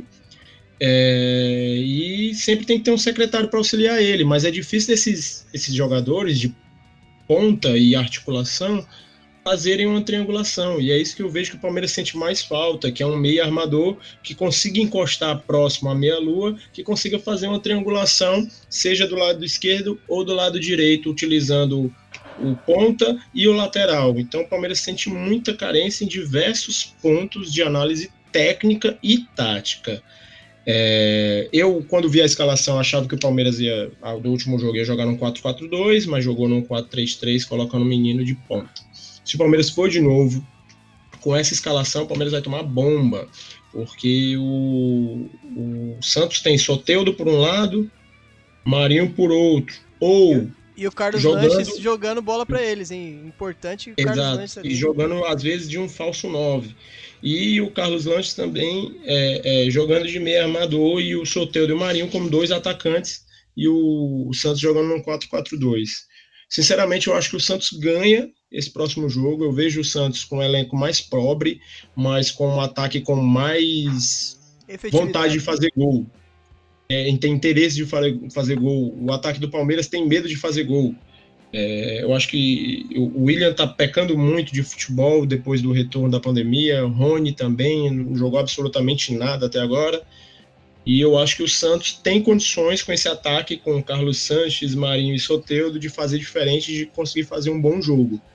É, o Santos não tem uma defesa muito boa, mas tem um ataque que eu acho que é interessante e eu acho que vai fazer uma baguncinha ali na defesa do Palmeiras. Eu acho que o Santos ganha de 1 a 0 1x0 Santos. Cassem, você tem alguma coisa para falar desse clássico e desses dois times maravilhosos que é o Palmeiras e o Sustos? Tenho muito para falar do Palmeiras e muito para falar do Santos, cara. O Palmeiras, primeiramente, é, eu concordo com quase tudo que o Pipo falou, para não falar tudo. É, o esquema que o Luxemburgo tá procurando é um 4-5-2, 4-2-2, 4-5-8-9, que foi eu que inventei. É, cara, o, o, time do Palmeiras é ruim, o, o, último dos problemas é o Luxemburgo, mas o Luxemburgo tem sido o principal dos problemas, porque, cara, quando eu olhei, eu bati o olho naquela escalação quando saiu o, a artezinha ontem contra o Atlético Paranaense, que foi um jogo horrível, horrível, horroroso, tanto pro lado do Atlético quanto do Palmeiras.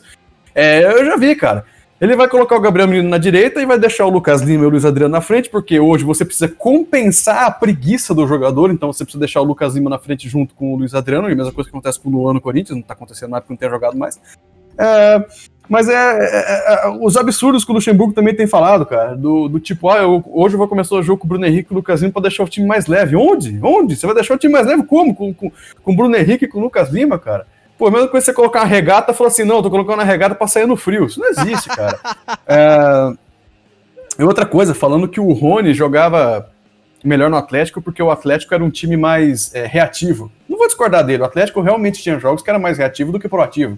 É... Mas isso não é desculpa. Então faz o seu time ser reativo, então, cara. Monta o seu time para ser reativo. Será que o Palmeiras tem futebol, tem peças boas para ser proativo, para jogar com posse? Será que não tem? tem. Não, Não tem. cara. Porque jogo proativo precisa de gente boa na frente. O Palmeiras não tem gente boa na frente, não tem jogador criativo. Então, cara, joga a bunda na zaga e dá bicão pra frente, cara. Dá bicão pro Rony pegar a bola e fazer o gol, cara. É o que o Santos do Dorival fazia. Vocês lembram daquele Santos do Dorival? Que tinha o, o Gabigol, tinha o Lucas Lima, que tinha o Marquinhos Gabriel, o Geovânio, esses caras, jogava assim, cara. Esse era o Santos do Dorival. Grudava a bunda lá atrás e pá, estocada pra frente. E aí você faz o Rony ter campo pra jogar, cara. Pronto, adapta, adapta, o seu, adapta o seu estilo de jogo às características dos jogadores. Então joga desse jeito, coloca o Angulo, coloca o Veron, coloca o Wesley, que devia ter entrado ontem, não entrar esses meia tigela aí, esses canhotinhos Zé Ruela aí do Palmeiras, não joga nada.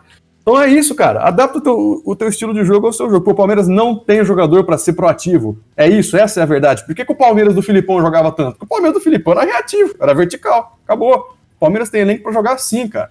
E é. é- e, e, claro, não é. Ah, trocar o Luxemburgo pelo Guardiola vai resolver? Não sei se vai resolver, acho que não. Porque o time também é ruim. É, então, o- o- a expectativa do Palmeiras esse ano é não cair, cara. É, é o que o Pipo disse. Foi um dos piores jogos do Palmeiras. Desde 2014 a gente não vê o Palmeiras jogar um jogo assim. E detalhe: ah, ganhou do Atlético Paranaense. O Palmeiras 2014 ganhava jogo também, ganhou do Grêmio. Então, assim, o Grêmio tinha um, um- um time bom naquela época. Então, eu acho que não, não é. Não seja o, o, o- o principal problema o Luxemburgo, mas poderia estar fazendo melhor. Eu acho que ele está completamente zureta, ele não tem ideia do que ele está fazendo, não tem ideia, o time dele não tem cara. O time dele não tem cara. Ele foi contratado por um propósito. Colocar uma cara diferente no Palmeiras, jogar ofensivo com a bola no pé. Ele não está conseguindo. Ele foi contratado para exercer uma função e ele não tem conseguido fazer a função. Para mim, isso chama incompetência, cara. Quando contrata um funcionário e ele não faz a, a função para que ele foi contratado, é incompetência. Então, assim, ele- se ele quer se reunir com o presidente e falar assim, presidente, tá certo? Vou jogar mais pra frente, não, vou jogar na retranca. Que faça então, pô. Seja sincero, jogue o futebol que o Palmeiras tem que jogar para render melhor.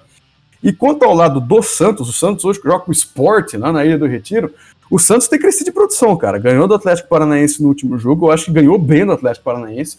É, e eu acho o seguinte, cara, quem tem é, lanches, Soteudo e Marinho hoje, tem muita coisa.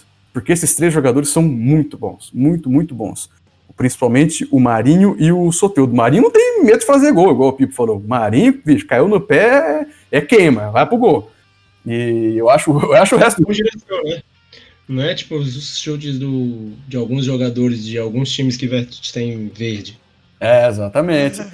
E o, o- eu acho que essa, esse jogo, até por ser no Morumbi, sei lá, acho que dane-se. Acho que o Palmeiras vai ter a desvantagem de não estar tá jogando no gramado sintético, né? Se isso for vantagem ou não, sei lá, é, nem entendo aí, mas é, eu acho que o, dependendo do resultado do jogo do Santos, que vai jogar agora 7h15 da noite contra o esporte, é, o Santos chega bem melhor para esse jogo, cara. E o Cuca tem. É, é, sabe aquela coisa que, que todo clube, todo time que o Cuca chega acontece? Ele demora um pouquinho para engrenar. Ele vai perdendo o jogo, vai perdendo, depois ele pega uma sequência e engrena. Então acho que agora demorou até um pouco menos. Acho que agora vai começar o, a engrenar o Cuca do Santos ou o Santos do Cuca. É isso. Cucabol, Chucabol. Gustavão, você tem alguma coisa para falar aí? Caramba. Mano, já deram todo o gabarito aí de tudo que vai acontecer. É, só lembrando que o, o, o, o Cuca realmente está numa crescente e o melhor jogo que ele fez agora foi a vitória de sobre 3 a 1 Foi a vitória por 3 a 1 sobre o Atlético Paranaense que o Palmeiras não conseguiu não conseguiu bater e o Atlético Paranaense que não matou o jogo nas descidas rápidas, que é ruim. Só que o Palmeiras deu espaço. E esse espaço que o Palmeiras deu para o Atlético Paranaense naquele jogo horroroso de ontem é o espaço que o Santos conseguiu explorar em cima do próprio Atlético nesse, nesse último 3 a 1 E, cara, essa, essas brincadeiras aí podem terminar muito mal, viu? O Santos pode não só ganhar do Palmeiras, claro que tem toda a questão de ai, clássico e a mística de clássico e tudo mais, mas, cara, é complicado você não ver o Soteudo e o Marinho brincando em cima dessa defesa do Palmeiras, cara. Sabe, vários dos, várias das chances que o, que o Atlético Paranaense desperdiçou ontem, se fossem jogadores de calibre um pouco melhor, teriam conseguido dar, dar fim da jogada concluindo em gol. Então, é isso, sabe? Tipo, se eu for falar do Palmeiras aqui, eu vou simplesmente repetir a mesma coisa que eu falei no programa. E no outro programa eu falei a mesma coisa, porque não tem o que falar. É fora do Luxemburgo. Ó o cara, clubismo até o talo. Desculpa aí, ouvinte, a gente vai melhorar isso, tá bom? Eu tô desde o primeiro episódio falando que vai melhorar. Não, longe de nós. Vai, vai melhorar quando o Luxemburgo cair. oh, mas eu não sou palmeirense, cara. Eu torço pro Londrina, cara. Não existe isso de palmeirense. É, pô, eu, eu sou tubarão, pô. Eu tô, sou torcedor do Cats aqui, tá bom da Serra, cara. O Cats. Vamos falar do rival agora, vamos falar do, do rival, do Coringão, cara, do timão, do Corinthians, da, da galinhada. Ou do jeito que vocês preferirem falar, do saco de lixo. O Corinthians. brincadeira, ouvinte. Brincadeira, eu que sou clubista, né? Depois é o Gustavo e nós que somos clubistas. Não, né? eu tô brincando com o ouvinte aqui, pô. Eu tô só fazendo uma pegadinha. O, o Corinthians melhorou? Ou, ou, ou, ele só bateu em cachorro morto também, né? Que é o coxa aí. Com um a menos ainda. Na minha opinião, cara, é, é o que eu já disse nos outros episódios. O Jô chegou e dominou, cara. O Jô é muito bom jogador. E era o que faltava pro Corinthians jogar pelo menos razoavelmente bem, cara. E o Jô chegou chegando, ele chegou sendo ele no Corinthians, chegou metendo gol, é, chamando o jogo para ele, fazendo um pivô bom, subindo bem e entrando bem na área. O cara é fera. O Jô para mim é fera. O Corinthians melhorou no aspecto é, no, no, quesito ataque. Acho que o ataque do Corinthians melhorou muito com, com a chegada do Jô. E não vejo mais não vejo um futuro assim do Corinthians brigando por num, num G4 da vida ou ou pelo menos. Não, o Corinthians vai ficar ali entre os 10 no máximo e fazer um campeonato regular ali, mas melhorou. Ainda tem um pouquinho para evoluir, mas melhorou sim. O que, que você acha disso aí, Pipo? Então, é, eu vejo uma evolução notória no, no o cara está calado. Oi? Não, você tava calado aí. Na verdade, eu vejo, eu vejo uma evolução muito grande no Corinthians após a, o retorno da, da pandemia. O Corinthians basicamente não perdeu, é, teve uma derrota só. É, por mais que tiver, tenha, tenha sido vice do Campeonato Paulista, foi sem perder também, perdeu nos pênaltis, empatou as duas partidas. E no papel, o time do Corinthians é bom. No papel, o time do Corinthians é bom tem que falar do time titular hoje, considerando que o lateral esquerdo, Carlos, está saindo para o Monza. Ok? Vamos lá. Cássio, Fagner e o Michel Macedo é o substituto. Fagner vai voltar, eu acho que em duas rodadas, ou uma. Gil, Danilo Lavelar, e seria o Carlos que está saindo, agora é o Gordo, que eu esqueci o nome dele. é, Sid Clay, Sid Clay. Sid Clay. Sid Gordo, Sid Gordo, Sid Gordo. Ok, perdão aí audiência. É, o Sid Clay uh, seria Gabriel, é, Ederson ou Cantígio e Arauz. Hoje tá assim, tá? Ramiro, Matheus Vital ou Mosquito e Jô. Então, depois que o Jô chegou, o Jô deu uma encorpada nesse time. E agora o, o, o, o Corinthians passou a colocar o Luan na última partida é, como opção e rendeu, rendeu mais, fez três gols, que historicamente o Corinthians faz poucos gols, e rendeu mais. Eu acho que com a entrada do, do porque assim, no começo do Campeonato Paulista, o Corinthians não tinha Avelar na zaga, não tinha é, não tinha o time jogando com Vital e Ramiro na frente e Ju. Então deu uma encorpada muito boa. E agora, após o retorno da, da pandemia, tentou parar de jogar como o Barcelona e está jogando como o Corinthians historicamente joga. E está rendendo muito mais. Eu acho que é uma, um aprendizado mútuo ali, o, o, o, o Cotonete e o Corinthians estão aprendendo a, a, a, trabalhar juntos. Thiago Nunes ele, ele tinha uma proposta diferente quando ele veio para o Corinthians, é tanto que ele montou um plantel com, baseado nessa proposta, por isso a, a contratação do Luan, a contratação do Cantígio, que são caras que gostam mais de trabalhar a bola, que tem mais proposta, diferente do, do Gabriel, que é um, um volante, é um primeiro volante, mais marcador, é um Ramiro, que também é volante, está jogando aberto pela direita como secretário do Fagner. e agora ele mudou. Ele, o estilo tá jogando mais como o Corinthians, do, do, do, do Mano, do Carilli, do Tite, que tinha uma proposta mais defensiva e jogando mais por uma bola. E conseguiu é, jogar ontem 75 minutos com um jogador a mais, e isso dá um grande diferencial físico e técnico. E tecnicamente o Curitiba é o último colocado. É, vejo o Curitiba caindo também no futuro. Não acredito que vá, que vá brigar por posição boa. É, tá certo, tá certo. Cassem, o que, que você tem pra falar do timão aí, Cassem? É, eu acho que não só a chegada do Jô, cara, é, e, e, e, o jogo dele, mas também a saída do, do Luan, né, cara? Não era peso morto no Corinthians, agora tá jogando no Arauz, né? E. Cara, eu, eu acho que na real foi mais. É, foi mais o Curitiba mesmo do que o Corinthians, cara. O Curitiba tem um time muito fraco, um técnico que já não é mais técnico, é ex-técnico Eduardo Barroca, grande Eduardo Barroca e seus porretes, né? Pra quem não conhece a história do porrete aí, pesquisa aí. E eu acho que, que ontem foi um resultado muito mais circunstancial por conta da expulsão do Ian Sassi no, no começo do primeiro tempo é, do que uma grande evolução do Corinthians. Não sei. Não, não consigo acreditar que, que, vai ter uma grande evolução. Eu acho que assim, o Jô, o Jô é um baita no atacante, cara. E, e, e, o trabalho dele de pivô ali na frente é, é, traçando um paralelo com o rival, é quase o Luiz Adriano no Palmeiras, entendeu? Ele é um cara que consegue segurar bem a bola, que joga bem na frente. É a referência. A gente não fala tanto da referência no ataque, ele é a referência. O João é a referência do Corinthians. E ontem ele, jogou. Ele armou a jogada do gol, né? Do gol do Mosquito. Oi? Ele armou a jogada Sim, do, do... É, exatamente. E, e o Corinthians que vai anunciar, que eu já atrapalhei, foda-se. Corinthians que vai anunciar é, Otero. Exatamente. Otero. Bom reforço, bom reforço. Ah, eu acho que é só bola parada, Otero. Não, ah, não vejo, tá bom, ué. Não vejo. Não, não, não, contrataria pro meu time da pelada. Otero ou Matheus Vital? Ah, Otero ou Luan? Ninguém. Otero Na posição ninguém. que joga hoje. Otero, Otero se o Otero chegar hoje, ele joga na vaga do Arauz, né, cara? Não, o Otero, o, Otero, o Arauz é, joga mais de, de terceiro homem de meu campo, né? O Otero é mais atacante. É. Então, mas se for jogar hoje, vai jogar, porque eu acho que no, o Cotonete não abre mão do Ramiro, ainda mais que o Fagner voltou o agora. vai jogar com a cinta, com a cinta amarrada no jogo. Pode esperar. Vai, vai jogar, jogar atrás do centroavante. Junto com ele, né? É, então, aí... Vai ficar ali na meia lua. Vai ficar ali na meia lua. E ontem teve um gol do Léo Napel, né, cara? Segundo o Cleber Machado aí, é Léo, na, Léo Napel. Napel.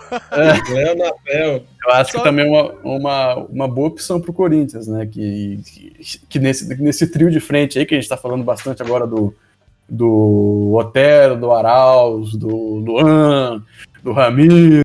E o Natel jogou ontem aí na, na faixa esquerda do campo ali. Acho que não, foi muito mais circunstancial do que uma grande evolução.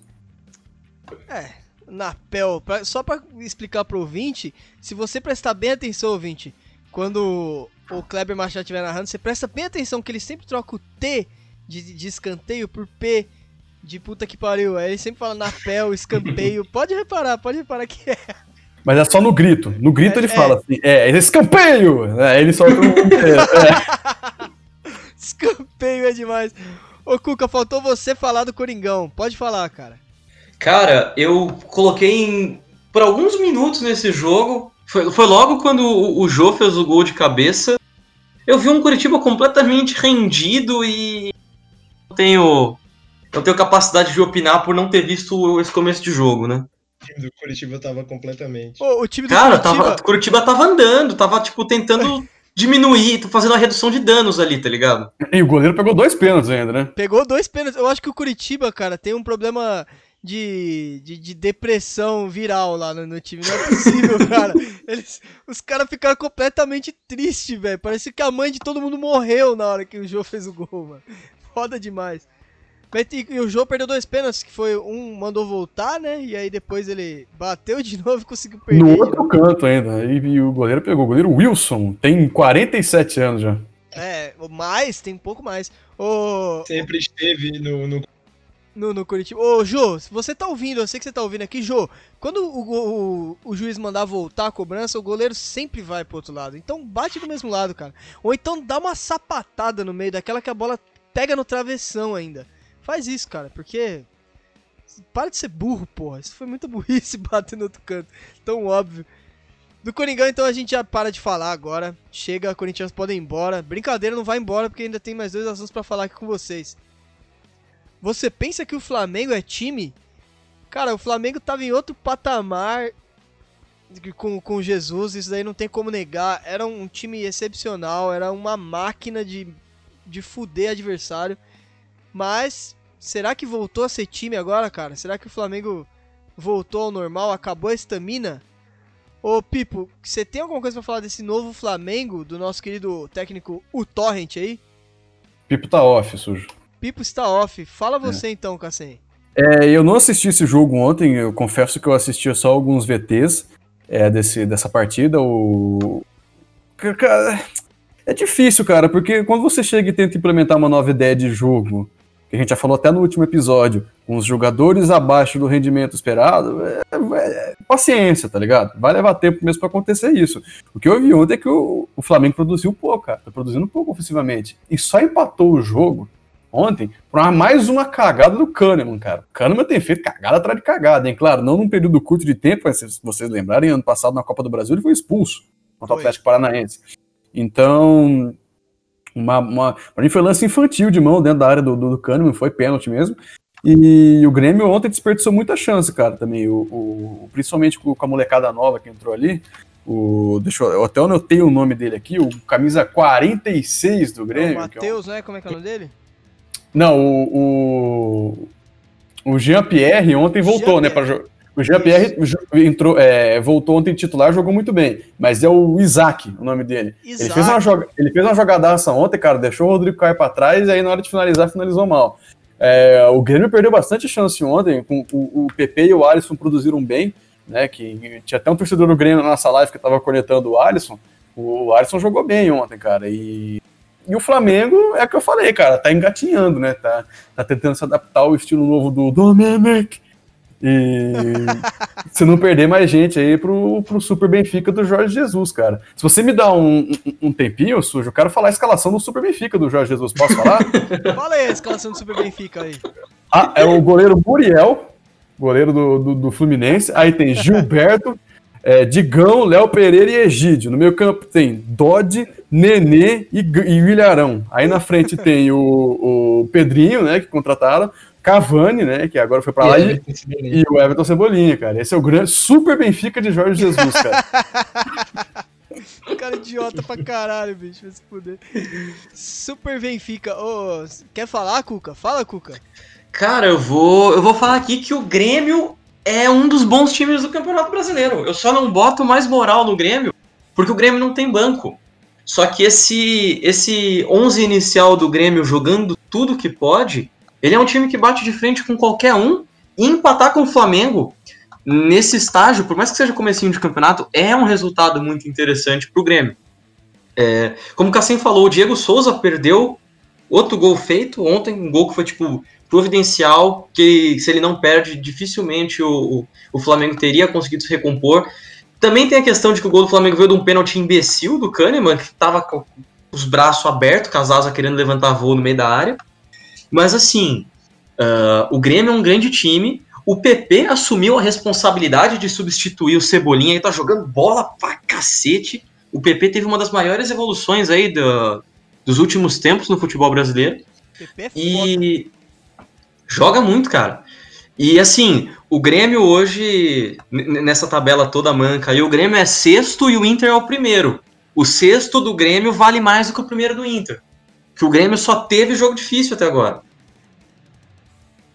Levando em consideração que, que jogou que jogou contra o, o Ceará contra o time misto, né? Sim, sim. Ô, o Inter só pegou, só pegou time de cracudo, de Uber, de padeira, até agora tá, tá tranquilo. O Grêmio pegou pedreira, pegou o Flamengo agora do.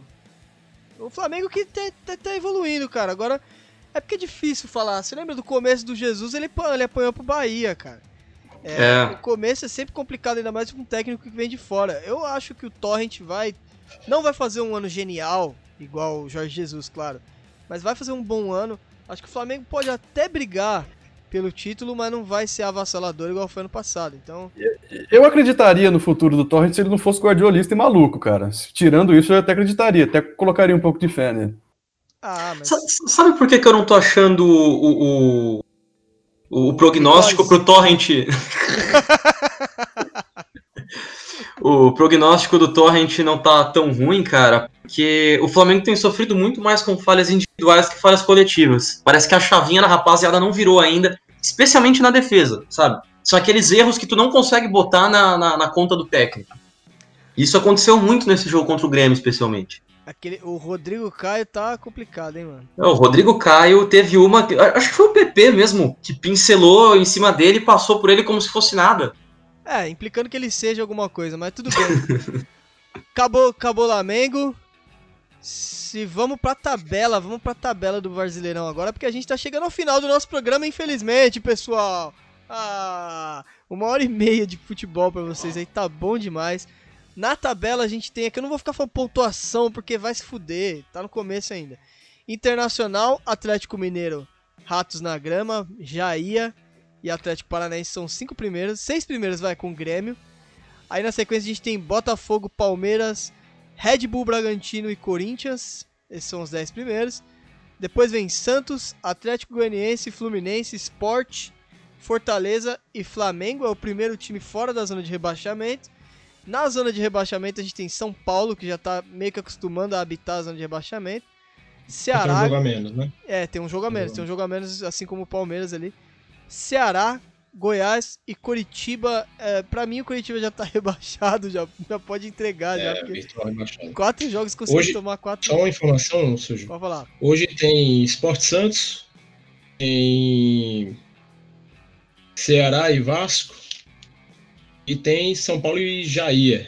Então, é, São Paulo tem dois jogos a menos aí, né, no caso. Dois jogos a menos aqui na. Não, um jogo a menos, pô, um jogo só. Não, ele, ele a, a rodada, a primeira rodada, São Paulo ia jogar, o, quase o time inteiro do Goiás estava com Covid. Ah, é verdade, o time do Goiás tava inteiro, não tinha nem goleiro pra vai jogar. Os caras É. queriam que o Gandula mais alto que tinha lá pegasse no gol pros caras, porque não tinha goleiro. Ô, então é isso, rapaziada. Acabamos o escanteio curto, que eu espero que vocês Só, tenham só gostado. lembrando uma, uma, uma, uma coisa que a gente Fala aí. no finalzinho era falar sobre opinião da bancada sobre título G6 e rebaixados. Então vamos falar, então vamos falar aí, cara. Eu não vou cortar também. Não vou cortar também, porque host é uma bosta. Vamos lá, o G6 ideal pra mim aqui, cara. O, o, o G6 pode ficar aí. Campeão Galo. Seguido de Inter, Palmeiras e Flamengo. Atlético Paranaense e Grêmio, cara. Eles vão se manter em quinta e sexta ali, Atlético Paranaense e Grêmio. Rebaixados, a gente pode colocar Goiás e Curitiba. Fácil. Atlético Goianiense não. O Atlético vai ficar. O Bragantino pode rebaixar. E rebaixa o Fluminense esse ano, se Deus quiser aí. Com a glória e honra do Senhor Jesus. Fala você, Pipo, suas, suas perspectivas aí. Eu acho que os seis primeiros vão ser na sequência: Flamengo, Galo, Inter, Palmeiras, Grêmio e São Paulo. E os rebaixados Goi... Cuiás, Cuiabá. Curitiba. é, Cuiás, Curitiba, Atlético Cuianiense. Foda-se o, o Goiás, né? Todo. E um grande. Eu acho que cai um grande esse ano. Cai um Polêmica. grande. Cai um grande esse ano. Time grande não cai. Fala aí, Cassem. Ah, o cara tá mudo, bicha. Fala aí, Cuca. Fala aí. Aí, aí, aí, Perdeu a vez, perdeu a vez, perdeu a vez. Ah, eu não ia falar mesmo, foda-se, eu não ia falar. Porque em 2016 o Santa Cruz liderou o brasileiro por quatro rodadas e caiu depois. Então eu acho que não tem nenhuma projeção pra fazer por enquanto. Eu não tenho a menor ideia de quem vai ser campeão brasileiro. E os caras querem brigar comigo pra fazer projeção ainda, né? Foda. Fala aí, Gustavão, pra encerrar. Cara, eu não vou dar pitaco no, no G6, acho que tá muito cedo ainda, mas eu tenho certeza que o Curitiba e o Goiás caem, velho. O Curitiba e o Goiás já estão na Série B. Ó, pode me cobrar depois, hein? Vou cortar esse trecho pra me zoar depois. Acho que o Atlético Goianiense é um concorrente forte. E não sei não, cara, mas. é, Se tem um grande que pode cair esse ano é o Fluminense. É, acho que é isso. Ou Ratos, né, mano? Ratos na grama, mas não sei também.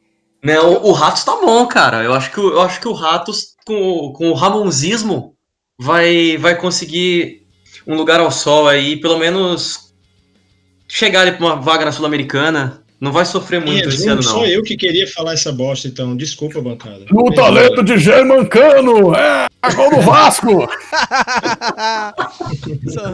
O, o- o- o Pipo me impediu de encerrar o programa pra falar a projeção e ninguém queria falar.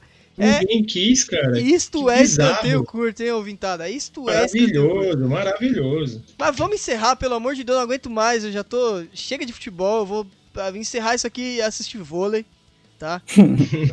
Brincadeira, eu só assisto esporte. Pericítio jogando vôlei de praia, hein? É, então, por isso É, que eu falei vôlei, porque maravilhoso. tem a foto aqui do City. jogando vôlei de praia. O rei do vôlei de praia.